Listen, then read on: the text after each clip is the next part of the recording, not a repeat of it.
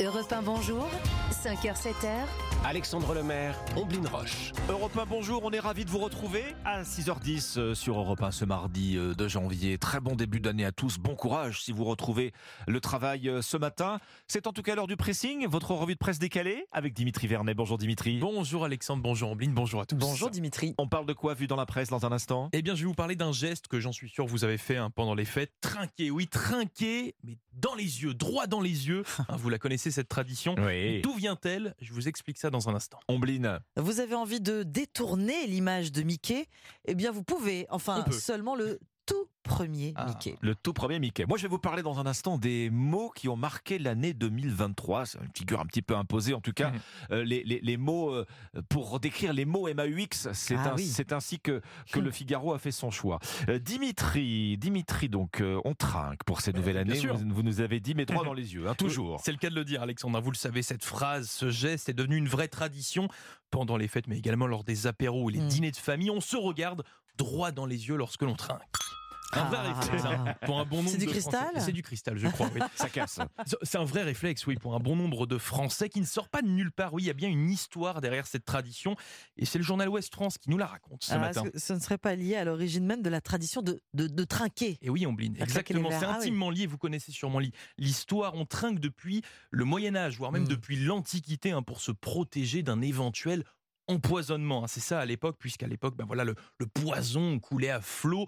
Donc trinquer, entrechoquer les verres, en fait, ça permettait de s'échanger quelques petites gouttes Oui, entre les ça. verres pour eh bien, échanger un petit peu de fluide. Ah, trinquer fait voyager les gouttes d'un verre à l'autre. Exactement. C'est l'assurance anti-poison, en fait. C'est une assurance anti-poison. Les verres étaient plus solides à l'époque. Hmm. Et donc on échangeait les fluides, ce qui permettait de prouver à l'autre que son verre n'était pas. Enfin, empoisonné. ouais, ouais.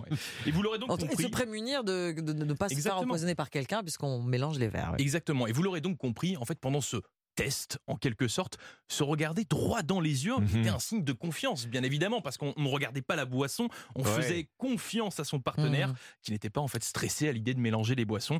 Un signe de confiance qui est resté, qui a traversé les générations au point de devenir une vraie coutume Ah oui. encore aujourd'hui. Confiance ou alors oui effectivement euh, aller détecter déceler la félonie dans, dans, dans- l'œil de son, de son compagnon de, Exactement. de- de table éventuellement. Exactement. Euh, Alors effectivement au, au- au même titre euh, vous parlez de coutume Dimitri on peut aussi euh, on- dit aussi trinquer sans croiser les verres. hein. Exactement. Alors pour celle-ci, c'est un petit peu différent. C'est une tradition d'origine religieuse, car à l'époque, en fait, on estimait que le croisement de bras, eh bien, ça formait un signe de croix, ce qui attirait ben, voilà, les mauvais esprits, le malheur. Oui.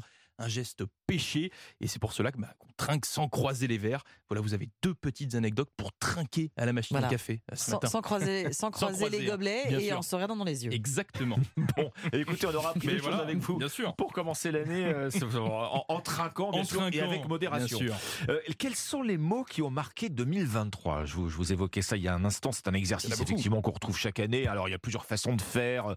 On regarde combien de fois tel mot a été cité dans la presse, sur Internet, combien de fois il a été recherché sur Google. Le Figaro en a choisi 10 là, euh, des mots qui ont marqué 2023, mais en se penchant uniquement sur le côté sombre. C'est ça, c'est Le leur côté choix. sombre, c'est leur choix. Je vais en prendre au hasard pour commencer. Allez. Émeute.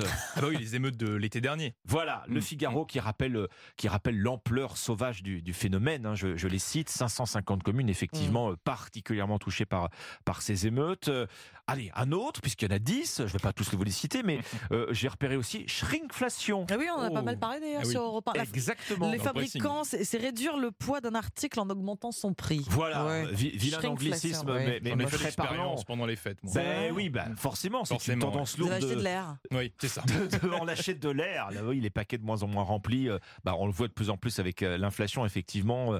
euh, payer plus cher pour acheter moins, c'est vrai que c'est une pratique marketing que vous avez dû sans doute repérer, chers auditeurs, et qui s'est répandue. Un autre encore. Oui. Un autre. Bordélisation. Bordélisation. C'est pas très joli. en C'est oui, c'est hein. pas très beau. bah, écoutez, Très élégant. C'est du Gérald Darmanin dans le Ah, texte. hein. Ah, oui. Euh, c'est un néologisme, euh, relève le Figaro, ce qui veut dire qu'a priori c'est pas dans le dictionnaire, mais le ministre de l'Intérieur s'est servi de ce mot, oui, pour dire que par exemple la Nupes bordélisait le pays. Ah oui, parce que ça Bon. se conjugue en plus. Ouais, en bah oui, bah oui, à partir du moment où on a bordélisé, bordélisation, je bordélise, tu bordélises. Voilà, Bon. c'est ça. Euh, allez, un dernier pour la route. Alors, il est peut-être moins évident celui-là. Ah, Quoi Ah, mais c'est une expression des jeunes, ça, avec Voilà.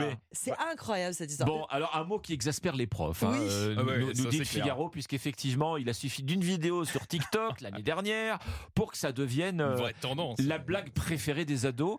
Euh, euh, Kwakubé, je crois que vous, avez, vous venez de récupérer Ah, l'explication il y a quelques jours. C'est hein, très drôle parce que c'était une grande discussion avec des amis autour de la table du réveillon du D'accord. 31 Ah oui. qui ont des enfants au collège et en primaire. Et donc moi, j'avoue, j'ai un enfant qui est plus grand, donc Kwakubé, on connaît Ouais, pas à la maison. Et donc euh, Kwakubé, c'est c'est qu'on répond à quoi C'est ça? Avant nous, quand les, les ringards, on disait quoi? On dit Coiffeur. quoi? Coiffeur. Alors ils disent quoi? Maintenant, c'est Kwakubé. Kwakubé. Alors et alors, j'ai une amie qui me racontait ça, qui, qui m'expliquait que ça venait de quoi?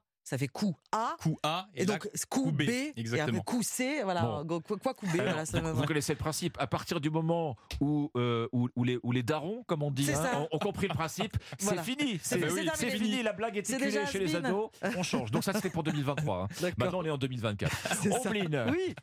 Ah ben on en a parlé hier sur Europe 1, tiens. Le 1er janvier 2024, date importante de l'histoire des studios Disney, puisque la toute première version de son personnage emblématique Mickey Mouse est entrée dans le domaine public. Voilà, c'est ce qu'on peut lire notamment, puisque c'est un petit peu partout sur le site du Huffington Post. La toute première version, hein, c'est celui du dessin animé en noir et blanc Steamboat Willie de 1928. Voilà, c'est ce- celui-ci, ce Mickey Mouse. oui. Voilà, qui tient la barre d'un navire et qui s'y flotte. Alors, Oui. euh, qu'on se comprenne bien, hein, ce n'est que cette première version hein, de Mickey qui tombe dans le domaine public. Ça veut dire que les autres versions de Mickey euh, restent protégées. Absolument. Ces célèbres gants blancs apparus en 1929 restent la propriété de Disney. Interdit aussi de reproduire Mickey en couleur avec son short rouge et ses boutons blancs. Alors, il faut peut-être rappeler ce que, ce que ça veut dire, euh, Ombline, tomber dans le domaine public. Ouais, alors ça veut dire que n'importe qui peut librement partager ou adapter cette version de Mickey Mouse, mais aussi ce qu'on vient d'entendre, hein, la bande son, le petit euh, sifflement, la mélodie. Et Disney est obligé de laisser faire. Eh oui, voilà, le géant s'est pourtant bien battu depuis plus de 40 ans pour faire que ça n'arrive pas, car Mickey Mouse devait entrer, figurez-vous, dans le domaine public en 1984. 84. ouais. Mais une loi aux États-Unis a étendu la durée de tous euh, les droits, qui a déplacé l'échéance à 2004. Puis une autre loi, alors figurez-vous qu'elle s'appelle la Mickey Mouse Protect. Protection Act, donc c'est même une loi Ah oui. qui s'appelle Mickey Mouse, eh bien elle a prolongé la durée des droits encore de 20 ans jusqu'au 1er janvier 2024. Là, la bataille était perdue. Mais malin quand même, il y a quelques années, les studios Disney se sont préparés à l'arrivée de ce moment. Lorsque vous regardez un film Un Disney aujourd'hui, oui. voilà, vous voyez cette petite scène de Steamboat Willie Oui. au tout début.